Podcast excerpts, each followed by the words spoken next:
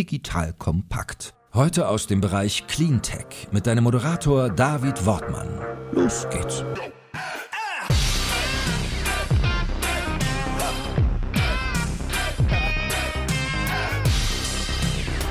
Hallo und herzlich willkommen bei einer neuen Ausgabe des Deep Dive Cleantech Podcast hier bei Digital Kompakt. Mein Name ist David Wortmann, ich bin Gründer und Geschäftsführer von DWR Eco, einer auf Cleantech spezialisierten Beratungsagentur für Politik, Kommunikation und Marktstrategien. In der heutigen Ausgabe begrüße ich sehr, sehr herzlich Andreas Wade. Hallo. Hallo David. Wenn ich jetzt verrate, von welcher Firma du bist, nämlich von der Firma Fiesmann, äh, wird sich wahrscheinlich der eine oder andere auch überlegen, äh, das ist ja doch äh, ein bisschen außerhalb der eigentlichen Reihe, weil wir in der Regel ja bei uns Startups, Cleantech-Startups im Interview haben. Ich dachte, es wäre mal sehr, sehr spannend, mal mit einem Vertreter eines Unternehmens äh, zu sprechen, welches schon seit Jahrzehnten im Markt ist und äh, sich jetzt zunehmend mit dem Thema Nachhaltigkeit beschäftigt und sich quasi mit den Fragen der Transformation beschäftigen muss. Also nicht die Chance hat, quasi ein Geschäftsmodell, eine Technologie auf dem weißen Blatt Papier neu zu erfinden und gleich Richtung Nachhaltigkeit zu starten, sondern zu schauen, wie das Bestandsgeschäft auch zudem transformiert werden kann. Und mit Andreas Wade habe ich, glaube ich, jetzt wirklich den äh, besten Ansprechpartner finden können, denn er ist nämlich der Global Head of Sustainability der Firma Fiswan.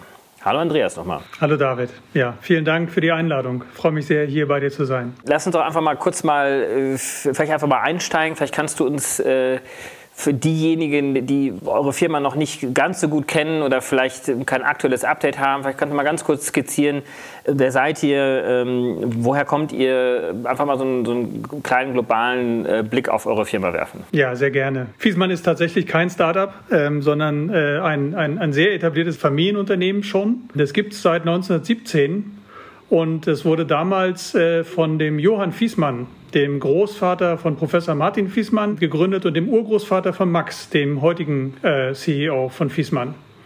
Und äh, tatsächlich 1917, also schon über 100 Jahre, ähm, ist das Unternehmen äh, im Bestand. Und äh, ja, es ist ganz klein eigentlich als Start-up damals gegründet worden, klar als äh, Reparaturwerkstatt und Reparaturwerkstatt für allerlei technische Geräte, unter anderem eben auch für Heizungsgeräte und äh, äh, auch zum damaligen Zeitpunkt für die Wunderwerke der Technik im Jahr 1917, die Autos. Das heißt, das ist tatsächlich auch damals in dieser Werkstatt äh, vom Johann Fiesmann mit repariert worden. Und ähm, die Entwicklung Richtung Heiztechnik, die setzte dann aber relativ früh ein, weil ähm, an den Johann Fiesenmann die Frage gestellt wurde von einem Gärtner, der ein Gewächshaus beheizen wollte. Was können wir da machen? Gibt es da nicht bessere Möglichkeiten als die jetzigen gusseisernen Kessel, die doch sehr, sehr lange brauchen, bis die Wärme auch bei den Pflanzen ankommt und immer wieder dazu führen, dass bei den übergängenden Jahreszeiten Pflanzen erfrieren. Und äh, das war dann tatsächlich so die Geburtsstunde von Fiesmann als Anbieter von ähm, Lösungen für Lebensräume ähm, wo dann äh, der Johann Fiesmann gesagt hat, okay, ich entwickle jetzt hier mal einen Stahlkessel. Der ist effizienter, da kann ich schneller mit heizen und damit war sozusagen die Firmengeschichte begonnen und äh, hat sich dann über die Jahrzehnte äh, äh kontinuierlich weiterentwickelt. Geboren wurde Fiesmann in Hof ähm, äh, und äh, hat sich dann aber im Jahr 1938 von Hof nach Allendorf an der Eder ähm, in, in Nordhessen ähm, umgesiedelt und äh, ja, die Familie sah sich damals dann hier besser strategisch aufgestellt. Ähm, war aber immer noch ein sehr, sehr kleines Unternehmen, auch während der, während der Kriegsjahre, ich glaube, zwei Handvoll Mitarbeiter. Und dann erst nach dem Kriegsende hat dann äh, der, der Sohn von Johann Fiesmann, Hans, das Unternehmen übernommen und tatsächlich von einem äh, größeren Handwerksbetrieb bis 1991 dann tatsächlich zu einem Global Player aufgebaut. Ja, also von 45 Mitarbeitern nach dem Krieg bis dann 1991 7000 Mitarbeitern. Ja, also das war dann tatsächlich schon der, der große Wachstumspfad, der sich dann einstellt in den Nachkriegsjahren. Also das Unternehmen hat da wirklich schon einige Transformationen hinter sich. Also die ersten 20 Jahre waren dann wirklich ähm, beschaulich. Man hat äh, Fuß ähm, äh, fassen können, äh, Tritt fassen können. Und ähm, dann kam dann der große äh, Durchbruch dann mit äh, ja, 7000 Mitarbeitern. Wie viele seid ihr jetzt heute im Jahr 2021? Ungefähr 13.000 sind es jetzt. Äh, ich bin, bin noch relativ neu äh, bei Fiesmann, aber was halt wirklich hier gelebt wird, ist wirklich die Familienkultur. Ja, und wirklich de, der bewusste äh, Bezug auf die, auf die Kultur und auf die kulturellen Wurzeln als Familienbetrieb was sich eben auch in dieser Geschichte deutlich widerspiegelt. Und äh, die, die, die Verbindung der, ja, wie wir sie nennen, Familienmitglieder im Unternehmen ähm, ist schon sehr, sehr stark und prägt auch bis heute sozusagen den Umgang miteinander und eben auch die, die Verantwortlichkeit füreinander und die Verantwortlichkeit eben für den generellen ähm, äh, Purpose oder Geschäftszweck des Unternehmens, nämlich diese Lebensräume für zukünftige Generationen zu schaffen und natürlich dann eben auch mit zu bewahren, äh, die Lebensräume, die wir heute haben. Ja, und das ist tatsächlich etwas, was äh, bis heute eben sehr, sehr prägend ist und, und die Kultur ganz, ganz entscheidend mitbestimmt. Max Fiesmann und äh, auch einige andere Kollegen von dir waren ja auch schon sehr häufig bei Digital Kompakt äh, hier im Gespräch und haben vor allen Dingen ja über die digitale Transformation des Unternehmens gesprochen. Wir sind aber hier heute, äh, um über die ähm, ja, Nachhaltigkeitstransformation äh, zu sprechen. Was ist denn jetzt genau deine Rolle? Du bist Head of Sustainability. Was genau heißt das? Ja, also als Head of Sustainability nutze ich jetzt momentan ähm, ja, einen neuen Impuls, der eben aus dem Unternehmen herausgekommen ist, aber auch natürlich von den verschiedenen Stakeholdern, die wir haben, an uns herangetragen wird eben hier eine ganzheitliche Strategie aufzustellen, eben gerade für diese, für diese doch sehr, sehr intensive Transformationsphase, die jetzt in den nächsten zehn Jahren vor uns allen liegt. Ja, und ich glaube, das, das nehmen alle wahr. Das ist im politischen Feld, das ist im gesellschaftlichen Umfeld, dass eben hier sehr viele Veränderungen ähm, angegangen werden müssen. Und dem äh, sozusagen zu entsprechen, hat man eben gesagt, okay, wir müssen uns hier auch ein bisschen, bisschen stärker äh, positionieren und auch aufstellen, um eben diese doch äh, sehr, sehr starke ja, Querschnittsaufgabe im Unternehmen auch bewältigen zu können. Ja, aber das ist äh, vielleicht, wenn ich, wenn ich kurz ausholen darf, es ist äh, tatsächlich nicht so, dass das hier sozusagen von, von Null auf aufgebaut wird, sondern es fußt tatsächlich auf einer sehr, sehr langen Tradition von Nachhaltigkeit, die schon im Unternehmen eigentlich ähm, verankert ist. Ja, und das, das geht wieder ein bisschen zurück auch auf das, was ich am Anfang gesagt hatte zum Thema äh, Familienkultur. Wie ich es jetzt wahrnehme, nachdem ich jetzt hier ähm, äh, ja doch erst recht, recht frisch dabei bin, sieht man in allen Bereichen eigentlich eine sehr starke, wenn ich es mal so sagen darf, Ingenieursethik, die schon da ist. Ja, das heißt so dieses Bewusstsein, wir schaffen hier langlebige, langfristige Werte ähm, in einem sehr, sehr engen Vertrauensverhältnis mit unseren Partnern. Das hebt ja im Prinzip auf ein sehr, sehr fundamentales Nachhaltigkeitsverständnis ab, das wir ja auch in unseren Familien kennen. Ja, das ist basierend auf Vertrauen, basierend auf dieser Kultur. Und so hat sich tatsächlich auch schon weit, weit äh, zurückliegend, also schon wirklich fast 40 Jahre zurückliegend, ähm, sehr, sehr viel ähm, bei Fiesmann getan, um zu zeigen, okay, wir adaptieren uns hier und wir gehen durch diese Transformationsprozesse durch. Ja, das fing an beispielsweise äh, bei, der, bei der Ölkrise in den 70er Jahren, wo Fiesmann dann gesagt hat, okay, wir müssen in die solare Wärmeerzeugung rein. Ja, wir müssen da Lösungen entwickeln. Die ersten Solarkollektoren wurden entwickelt und sind bis heute im Portfolio. Das geht weiter über ähm, äh, die, die 80er und 90er Jahre, wo halt ein sehr, sehr ähm, starkes Umweltmanagement, auf das ich jetzt auch aufbauen kann, für alle Standorte ähm, etabliert wurde. Ja, und immer mit dem, mit dem sozusagen mit dem dualen Ziel, ähm, die Effizienz zu steigern in der, in der Herstellung, aber eben gleichzeitig auch sicherzustellen, dass man äh, vorangeht und zeigt, dass sich Umweltlösungen eben auch ähm, etablieren lassen im Unternehmen. Und das ist hier sehr, sehr tief verwurzelt. Also ich hatte, ich hatte spontan, nachdem ich mit vielen intern gesprochen habe, tatsächlich die Assoziation, ja, im Prinzip, ähm, äh, wenn ich mir auch die Umgebung hier anschaue, ähm, die ja sehr äh, ländlich und landwirtschaftlich geprägt ist. Äh, man kann schon zum, zum alten Karlowitz zurückgehen vom Sustainability-Prinzip.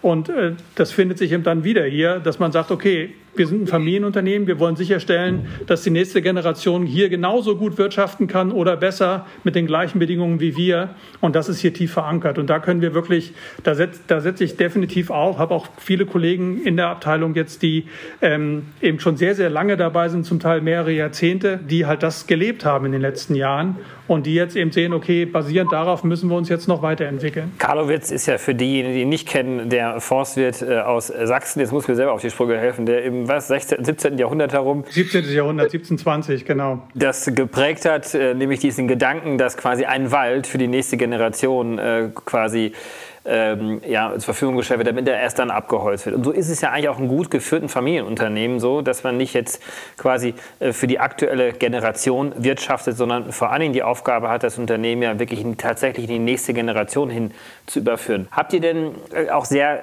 klare KPIs, also wie ihr Nachhaltigkeit definiert? Äh, gibt es ähm, ein Zahlengerüst, mit dem ihr euch auseinandersetzt? Ähm, sind das Rahmenbedingungen, die von der Politik kommen?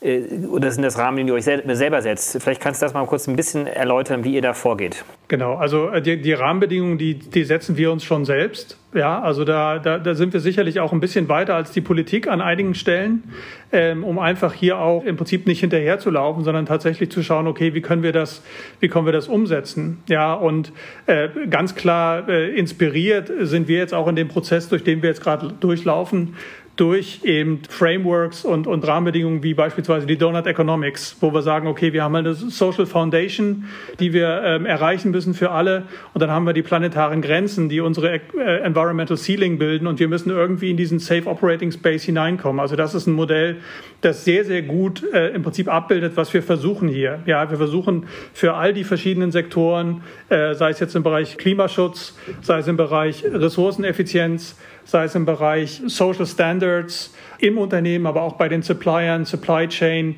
diesen Safe Operating Space zu erreichen. Also das ist zum Beispiel ein Modell, das uns sehr, sehr geholfen hat, hier zu schauen, okay, wo, wo fangen wir an und, und wo setzen wir jetzt unsere Priorität. Das Ganze geht auch so ein bisschen auf in diesen Diskussionen, die halt helfen zu checken, ob man halt Fit for Future ist. Ja, da gibt es auch ein Framework, dieses Fit for Future Framework, das haben wir herangezogen, um hier äh, die Strategie mit zu definieren. Und die ist äh, tatsächlich ähm, ausbuchstabiert, jetzt schon äh, relativ deutlich für die nächsten fünf Jahre bis 2025 und dann auch bis 2030 und bis 2050, insbesondere was die Klimaziele angeht. Also da ähm, sind wir gerade dabei, unseren ersten Klimareport ähm, äh, fertigzustellen. Der wird im Rahmen der COP26 dann auch veröffentlicht. Und da ist ganz klar äh, absehbar, dass wir den Pfad, den wir schon in den 90er Jahren begonnen haben, hier am Standort und auch international, dass wir unsere eigenen Emissionen äh, sukzessive mehr und mehr reduzieren müssen, um dann Net Zero zu erreichen, dass das auch dann in formelle Ziele gegossen wird, die in Übereinstimmung mit der Klimawissenschaft sind. Das sind ganz klare KPIs, an denen wir uns orientieren und wo dann auch eben tatsächlich wieder diese Ingenieursethik mitgelebt wird, dass man sagt, okay, man muss schon zeigen im eigenen Haus, dass es funktioniert. Ja, das heißt, äh, wenn wir uns jetzt anschauen, 2005 bis heute äh, oder bis 2019, unsere, unserem Base hier, haben wir die operationalen Emissionen aus allen Betrieben schon mehr als halbiert. Ja, und jetzt bis 2030 halbieren wir die nochmal. Und das schreiben wir fest. Und dann geht's weiter in, äh, in, Richtung, in Richtung Net Zero bis 2050 und versuchen, äh, versuchen eben das äh, jetzt zu operationalisieren. Also Net Zero ist für 2050 angedacht. Ähm, das ist das Jahr, von dem ihr ausgeht, dass ihr dann klimaneutral operiert. Ihr selber oder auch eure Wertschöpfungsketten. Wie weit geht ihr da bei der Betrachtung? Die sind natürlich ein ganz klarer Teil davon. Ja, also äh, die, die, gesamte, die gesamte Wertschöpfungskette, sowohl upstream ähm, im Bereich äh, Zulieferer.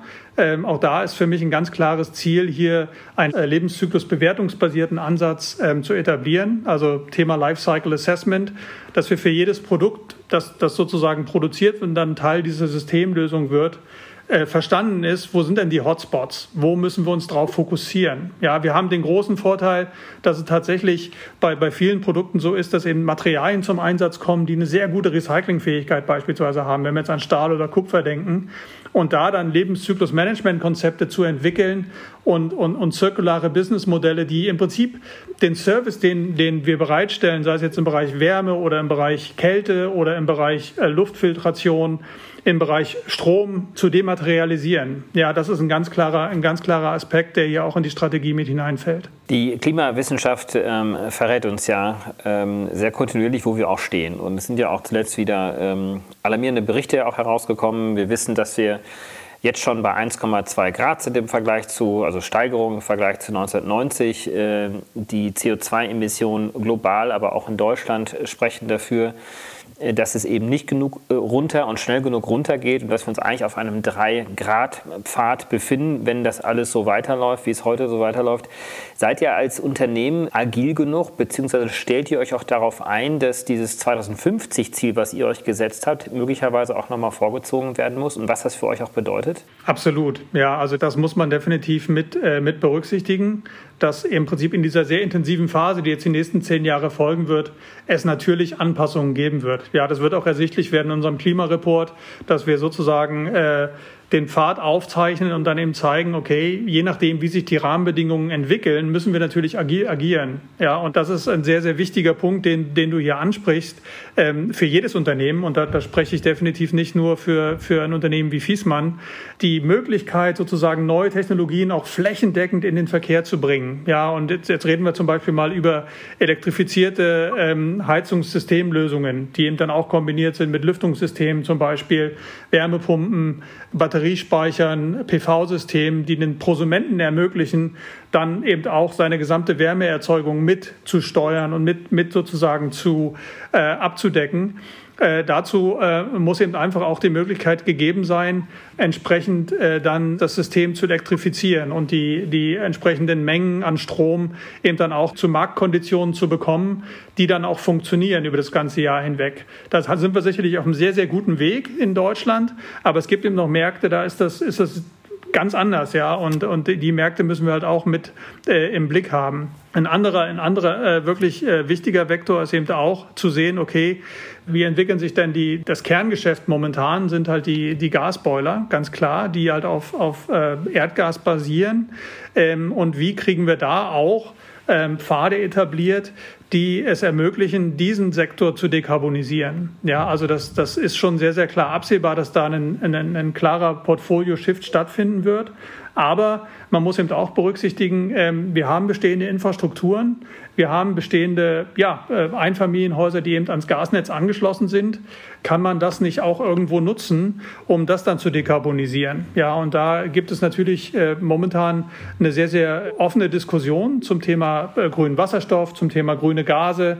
Und all das muss eben jetzt in den nächsten Jahren evaluiert werden, dann auch in den Rahmen hineinkommen.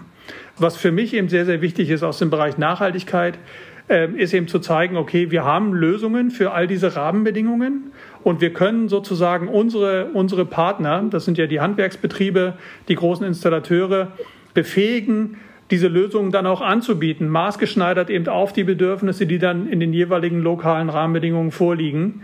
Und, und das ist eben der wichtige Punkt, wir möchten transparent sein in Bezug auf okay, was können die Lösungen dann für den, den Purpose beitragen? Also wie können wir sicherstellen, dass wirklich ein Living Space for the Next Generation ähm, äh, kreiert wird? Äh, das heißt, wir wollen auch klar sagen, okay, das ist der, der CO2-Fußabdruck, der dann mit dieser Lösung kommt. Und das sind die Möglichkeiten, wie wir den zusammen in der Use Phase eben reduzieren können in den nächsten zehn Jahren. Ja, und das ist der, der, der wichtige Punkt ähm, für mich hier äh, dann eben auch, äh, das proaktiv mit zu begleiten und zu zeigen, okay, und auch zu informieren natürlich darüber, welcher Pfad mit welchen Fußabdrücken eben zusammenhängt und wie können wir zusammen dann ein, ein Movement generieren, jetzt in der Renovation Wave beispielsweise, die jetzt hoffentlich kommt. Äh, die Bundesregierung hat ja gerade wieder einen sehr, sehr großen Betrag für Renovierung zur Verfügung gestellt.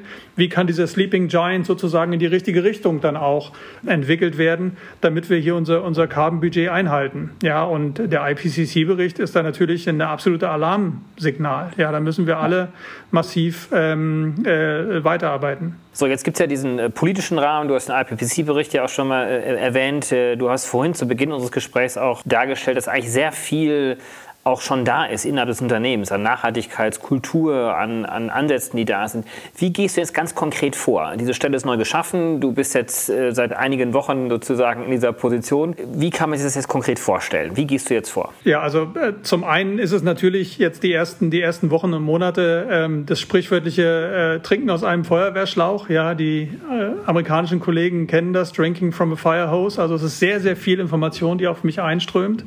Aber was mir ein, persönlich sehr, sehr wichtiges Anliegen ist, und ich glaube, das ist auch extrem wichtig für das, was wir gesamtgesellschaftlich erreichen wollen, ist eben, dass ich wirklich versuche, sowohl bottom-up als auch äh, horizontal in meiner, in meiner Arbeitsebene, als auch im Top-Down hier ein Verständnis zu erzeugen und auch selbst zu verstehen, wo die, wo die Punkte sind. Ich gebe ich geb dir mal ein Beispiel. Also ich bin jetzt hier in Allendorf, äh, lebe noch in Berlin, bin jetzt hier in Allendorf ähm, jede Woche ungefähr drei Tage und bin dann aber auch bewusst in dem Gästehaus, wo eben die Installateure sind, die die Schulungen bekommen. Weil ich kann mich dann abends mit denen hinsetzen und äh, äh natürlich unter äh, Berücksichtigung der Corona-Bedingungen ähm, dann Gespräche führen und einfach mal verstehen, okay, äh, gestern habe ich gesprochen mit einem Installateur aus Leipzig, der sagte, ja, das sind die Probleme, die meine Kunden an mich herantragen. Ja, und da geht es sehr viel um Lieferketten momentan, wie man sich ja vorstellen kann, wie in allen anderen Branchen auch.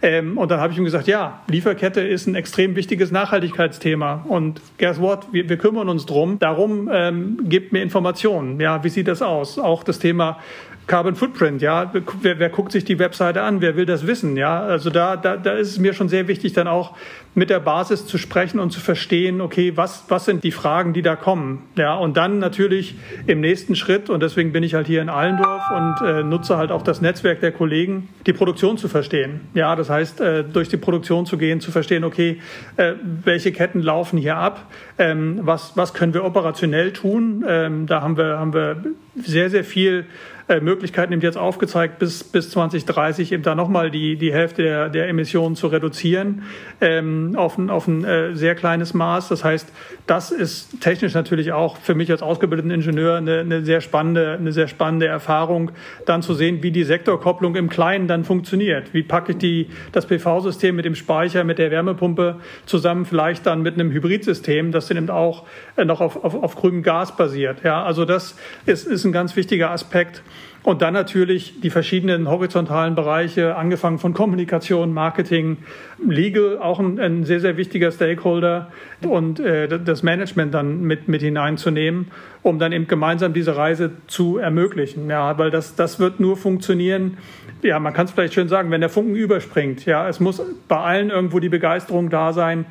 Hey, das ist eine Riesenchance für uns. Wir können unsere Standorte modernisieren, wir können die Emissionen proaktiv reduzieren und by the way, wir geben auch eine Lösung an die Hand, dass äh, die Familie, äh, die hier nebenan wohnt, sich dann eben auch äh, eine neue Heizung in den Keller stellen kann, die dann eben hilft, das Familien-Carbon-Budget von 20 Tonnen auf die, auf die 1,5 Grad fähigen 4 Tonnen runterzubringen pro Jahr. Und das ist ein wichtiger Punkt. Und ähm, das muss aber auch kommuniziert werden. Und dazu brauche ich eben alle Ebenen. Gut, äh, Kommunikation ist das eine, zu motivieren, die Menschen auch äh, im Unternehmen auch selber mitzureißen. Aber bist du auch bei der, ich sage jetzt mal, erweiterten Produktentwicklung auch mit beteiligt? Insofern, als dass du äh, den Kolleginnen und Kollegen äh, klar aufzeigst, äh, was sind denn die Nachhaltigkeitsbedingungen, die uns als Gesellschaft gesetzt werden und dass danach dann die Produkte auch ausgerichtet werden. Ist das auch Teil deiner Job Description oder auch Geschäftsmodelle neu zu denken, ähm, damit sie letztendlich nicht kontraproduktiv für Klimaschutz und Nachhaltigkeit sind?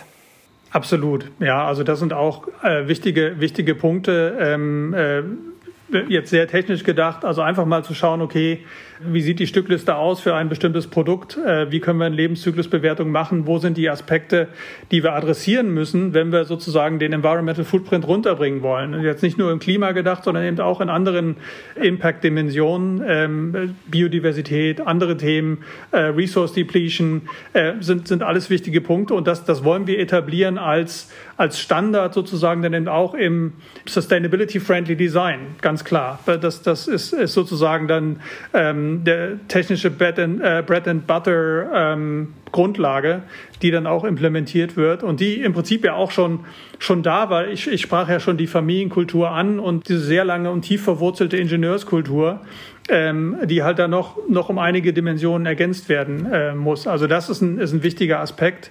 Ähm, und du sprachst Geschäftsmodelle an. Auch das ist natürlich etwas, wo, wo man auch sehr viel von Installateuren lernen kann, dass es eben wichtig ist, dass die verschiedenen Komponenten dann auch miteinander reden können, weil wir müssen ja in Zukunft äh, die Möglichkeit haben, eben ein System anzubieten, was dann sehr flexibel auch reagieren kann auf die erneuerbaren Energieträger, die dann reinkommen. Das ist dann Wind, das ist dann Solar, das kann dann gespeichert sein in Großspeichern, ähm, die dann mobil sind. Wenn ich jetzt über Vehicle-to-Grid-Information ähm, und, und Storage-Systeme nachdenke oder stationäre Speicher wie unser Erdgasnetz, wo wir dann halt gegebenenfalls über große Elektrolyseure auch Wasserstoff reinkriegen und dann einen chemischen Speicher haben. Nur das macht ja alles nur Sinn, wenn ich dann auch ein, ein responsive System habe im Haushalt, dass ich darauf einstellen kann, ich habe jetzt günstigen Windstrom oder die Speicher sind voll, dann kühle ich halt meine Kühltruhe noch mal ein bisschen runter oder lade halt mein E-Vehicle noch mal auf.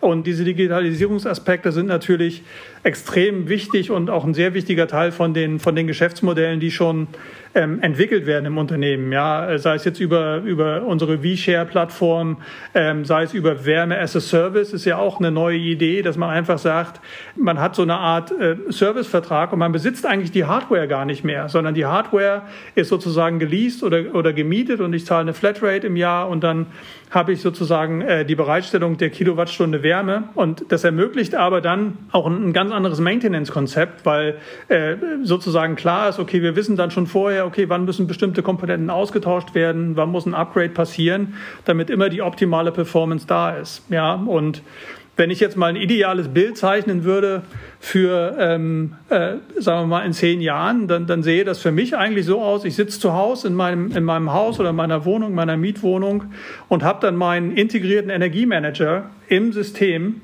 der basierend auf einem Distributed Ledger, also Blockchain-Technologie, datensicher weiß, okay, das sind die sozusagen Verbrauchspattern, die ich habe in meinem Haus, dann geht's aus dem Haus, dann kommen die Kinder von der Schule und das dann entsprechend anpasst, sowohl was die Wärme angeht, aber auch was die Luftfiltration angeht, dass frische Luft da ist und so weiter. Und das Ganze dann im Community-System eingebettet ist, das sozusagen dann die Metaressourcen managt. Das, das weiß eben, okay, wir hatten eine sehr windige Nacht in, in Brandenburg. Äh, entsprechend sind die dezentralen Stromspeicher voll. Entsprechend kann ich eben jetzt sehr günstig Elektrizität einkaufen, um bestimmte Verbraucher im Haushalt eben anschalten. Nur das möchte ich nicht selbst programmieren, um Gottes Willen. Das müssen die Systeme dann schon irgendwo selbst können, ähm, weil ich möchte eigentlich nur Peace of Mind haben und wissen, dass mein Carbon Footprint äh, als Familie nicht mehr bei 20 Tonnen im Jahr ist, sondern bei vier oder drei oder zwei. Also das ist so mal mein Idealbild, aber da wollen wir eben alle hin. Und ähm, genau, ich glaube, das ist etwas, wo, ähm, wo Fiesmann auch versucht, sehr, sehr intensiv äh, um mal mit John Elkington zu sprechen, kleine grüne Schwäne heranzuziehen, die dann in den nächsten Jahren hoffentlich groß werden und dann einige von denen hoffentlich dann auch transformativ diese, diese Vernetzung der verschiedenen Sektoren auch im Haushalt ermöglichen. Andreas, äh, wir kennen uns ja auch schon äh, ein bisschen länger, können wir vielleicht an dieser Stelle auch äh, verraten. Du warst nämlich ähm, lange Zeit verantwortlich auch für das Thema Sustainability bei First Solar, einem großen Solarenergieunternehmen. Hast da ja auch eine Menge, Menge bewegt, das weiß ich. Dennoch, hast du Vorbilder, vielleicht sind es Unternehmen, vielleicht sind es andere Strukturen. Wovon lernst du denn, um sozusagen dich hier auch noch weiter einzubringen? Weil diese Themen sind ja auch sehr häufig auch neu. Es ist ja auch nicht so etwas, diese Stelle ist jetzt neu geschaffen worden. Äh, es gibt noch nicht viele Unternehmen, die sich hier auf diesen Weg gemacht haben. Von wem kannst du denn lernen? Ich hatte ja gerade schon erwähnt, ja, der ist schon eine wichtige Inspirationsquelle. Ähm, für diejenigen, die ihn nicht kennen, ähm, der hat mal, äh, ich glaube schon vor 25 Jahren, hat er die Triple Bottom Line erfunden. Ne, er hat sozusagen damals in einem Harvard Business Review gesagt, wir brauchen die Triple Bottom Line People, Planet, Profit. Ähm, aber das Erstaunliche ist, er hat die vor, vor ich glaube, anderthalb, zwei Jahren zurückgezogen. Also es ist das erste Mal, glaube ich, in der Geschichte gewesen, dass ein Economist eine Economic Theory zurückgezogen hat, gesagt hat, nee, die ist nicht future fit, das funktioniert nicht. Und der hat gerade eben äh, diese, diese berühmten grünen Schwäne ins Feld geführt. Ich weiß nicht, einige kennen vielleicht die Analogie zu den Black Swans, die mal von einem, von einem äh, Ökonomen ins Feld geführt wurde bei der, bei der Finanzkrise. Und er sagte halt, ja, wir brauchen jetzt diese grünen Schwäne, wir brauchen diese disruptiven Geschäftsmodelle, die ihm dann helfen, diese Transformation voranzubringen. Also das ist zum Beispiel eine, eine Inspirationsquelle, die ich lese. Äh, also sehr, sehr viel Inspiration kriege ich natürlich aus Literatur. Ja, ich muss immer so ein bisschen auch balancieren zwischen ähm, positiver Utopie und Dystopie, damit man auch die Prioritäten richtig setzt. Ich lese zum Beispiel gerade von dem ähm, David Wallace das Buch ähm, über, äh, wie sieht denn das Leben in einer überhitzten Welt aus? Ja, also der hat ein sehr gutes Essay geschrieben in der New York Times, äh, ich glaube im New York Times Magazine. Und das ist jetzt auch als Buch erschienen. Und das zeigt einem einfach mal deutlich, was hier sozusagen als Risiko da ist, wenn wir nicht agieren jetzt die nächsten zehn Jahre. Was passiert denn, wenn wir zwei Grad, drei Grad oder vier Grad erreichen? Ja, wie viele Bereiche der Erde werden komplett uninhabitable, wie er sagt. Ja, die werden nicht mehr bewohnbar sein und das hat natürlich dann gigantische Folgen. Also ich versuche mich immer so ein bisschen zwischen diesen zwei Extrempolen, der sehr, sehr, sehr positiven Utopie und der sehr ja, negativen Dystopie zu bewegen und dann auch Inspiration zu finden und auch Motivation, die ich dann hoffentlich richtig übersetze in das Unternehmen hinein. Jetzt bist du ja in der Speerspitze äh, eines über 100-jährigen Unternehmens, um es äh, zu transformieren Richtung Nachhaltigkeit. Was können denn andere von dir lernen? Also wir haben ja einige Zuhörerinnen und Zuhörer, die äh, auch in ihren Unternehmen sind. Was können sie von dir lernen, von euch lernen?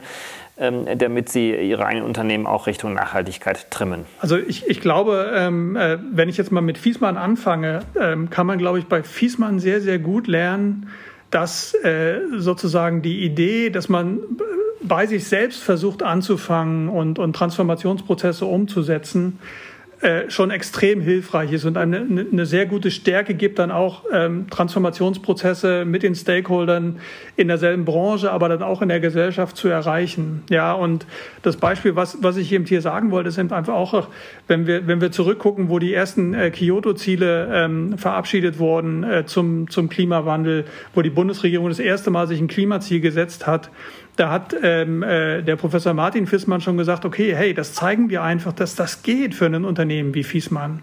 Damals waren es auch schon knapp 10.000 Mitarbeiter und man hat eben gesagt, okay, wir machen über dieses Effizienzprogramm den Standort hier in Nordhessen Future Fit. Ja, und dann ist halt gesagt worden, okay, wir investieren. Wir investieren in erneuerbare Energien, wir investieren in Energieeffizienzmaßnahmen, wir, ähm, äh, wir, wir erneuern die Gebäudehülle und so weiter und so fort. Und das hat eben gezeigt, okay, man kann das schaffen, auch als mittelständisches Unternehmen hier ähm, äh, sozusagen voranzugehen. Na? Und ich glaube, das ist eine, eine Stärke, die, glaube ich, sehr, sehr viele ähm, unterschätzen, dass man einfach sagt, okay, wenn wir jetzt einfach versuchen, aus der Idee heraus, dass man äh, sozusagen ähm, eine, eine, Kultur hat, die man schon sehr gut kennt. Das kann bei einem kleinen Unternehmen, das noch nicht so alt ist, eben auch ähm, schon eine Firmenkultur geben. Und dann überlegen, okay, was kann ich denn selbst schon tun, um hier voranzugehen. Weil ähm, es, gibt, es gibt dieses äh, berühmte Gleichnis mit dem, mit dem Hummingbird. Ähm, ich weiß nicht, ob du das kennst, aber dieses kleine Hummingbird, der kleine Kolibri, äh, sieht halt, es, es gibt einen großen, einen großen Waldbrand und der fliegt dann immer wieder zum Wasser und holt immer wieder kleine Tropfen, um diesen Waldbrand zu löschen. Alle anderen Tiere stehen nur ringsrum, sind komplett schockiert. Ähm, und wissen nicht, was zu tun ist. Und dann fragen sie ihn, warum machst du das, kleiner, kleiner Kolibri? Du hast doch nur so einen kleinen Schnabel. Er hat gesagt, ja, kann ich nicht sagen, aber ich versuche halt das Beste, was ich kann. Ja, und ich glaube, das ist eine große Stärke, die ich hier bei Fiesmann schon kennenlernen durfte, ähm, zu sagen, okay, wir versuchen das Beste, was wir können und versuchen dann eben auch unsere Einflusssphären mit zu beeinflussen. Andreas, ähm, ganz, ganz herzlichen Dank ähm, für dieses tolle Gespräch. Ich äh, fand das auch unglaublich äh, beeindruckend, wie du äh, mit deiner doch relativ frischen und neuen Rolle gleich in ein solches Interview gehst, aber zeigt ja auch, und sagt sehr viel über die Offenheit auch deines Unternehmens aus, äh, auch äh, Stakeholder und Shareholder davon ähm, ja, äh, teilhaben zu lassen, wie ihr diesen Weg auch geht. Wir haben einiges gelernt über euch als Firma, zu deiner Rolle, aber vielleicht auch insgesamt abstrahiert auch, was die Rolle auch eines Head of Sustainability auch sein kann. Wir haben so ein bisschen gelernt, wie du vorgehst, mit welcher Systematik, wie ihr auch auf verändernde Ziele auch äh, äh, eingeht, äh, die ändern sich ja ähm, über die Zeit hinweg und was wir natürlich auch von dir ganz konkret auch lernen können. Ganz herzlichen Dank, Andreas, für dieses äh, tolle Gespräch und ich bin mir sicher, dass wir irgendwann mal wieder äh, auf euch zurückkommen, mal nachfragen, wie seid ihr denn gekommen? Ja, und ähm, darauf freue ich mich schon. Würde mich freuen, ja, absolut. Vielen Dank. Auf bald. Tschüss. Auf bald. Danke fürs Zuhören beim Digital Kompakt Podcast. Du merkst, hier ziehst du massig Wissen für dich und dein Unternehmen heraus. Wenn du mit uns noch erfolgreicher werden möchtest, abonniere uns auf den gängigen Podcast-Plattformen. Und hey, je größer wir werden, desto mehr Menschen können wir helfen. Also erzähl doch auch deinen Kolleginnen und Kollegen von uns. Bis zum nächsten Mal.